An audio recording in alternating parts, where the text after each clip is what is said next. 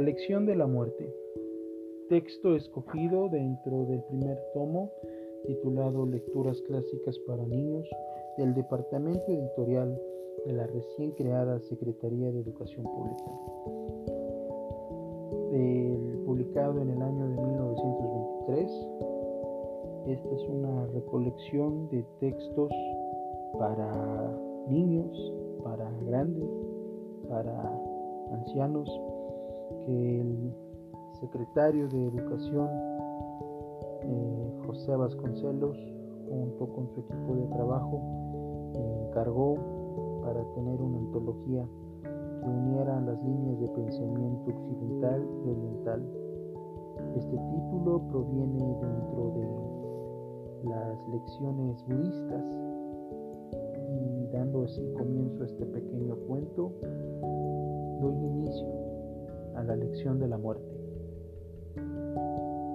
Un día, Sabasa, padre del joven Nachiquetas, deseando agradar a Dios, sacrificó en su obsequio todos los animales que constituían su hacienda.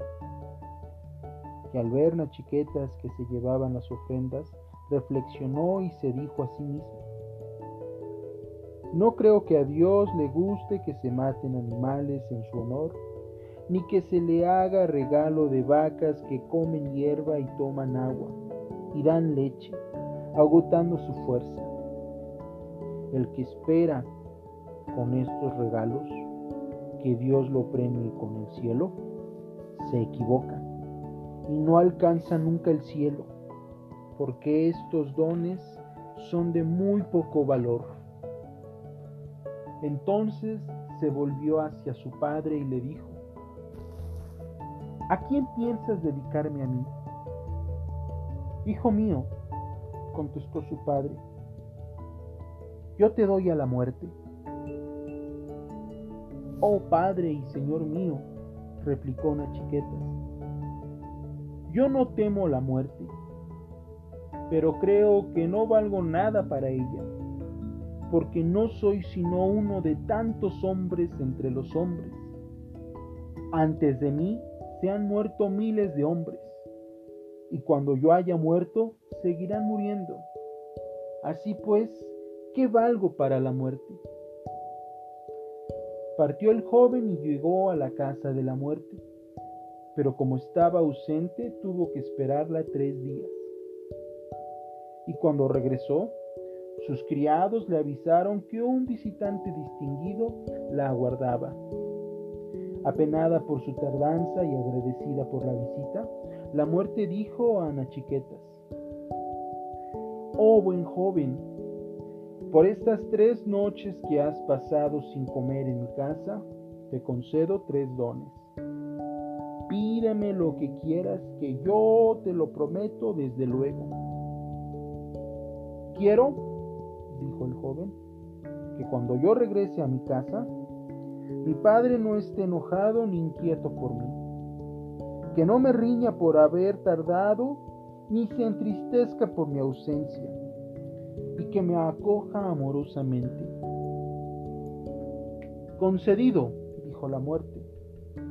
Tu padre dormirá en paz sus noches al verte libre de mis brazos.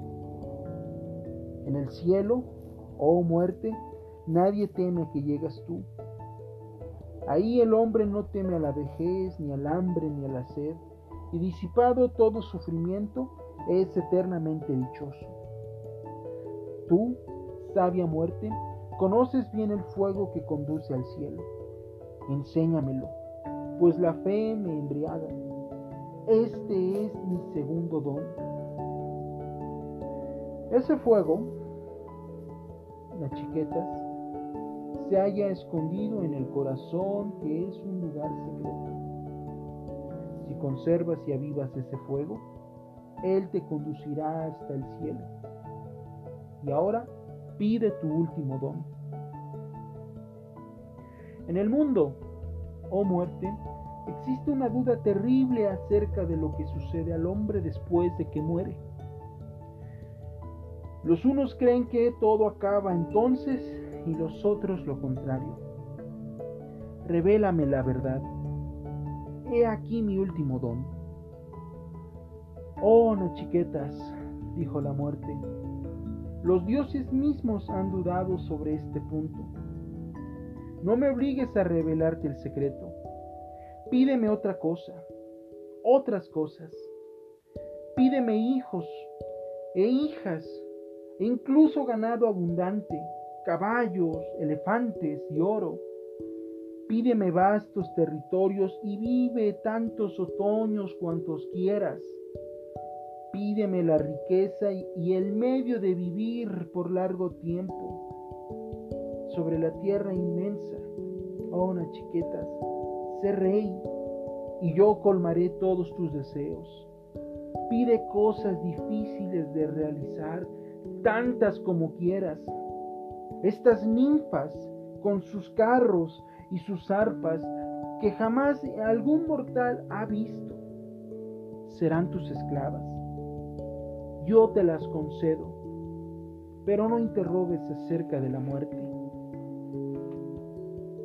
Cosas de un día, goces efímeros, no hacen sino agotar nuestro vigor. Guarda tus esclavas, tus carros y tus danzas.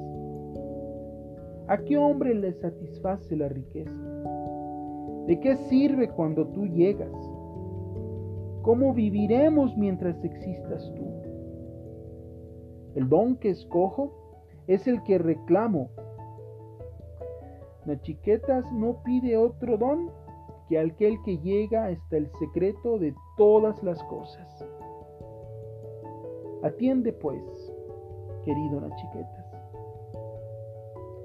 Una cosa es lo justo y otra cosa es lo agradable.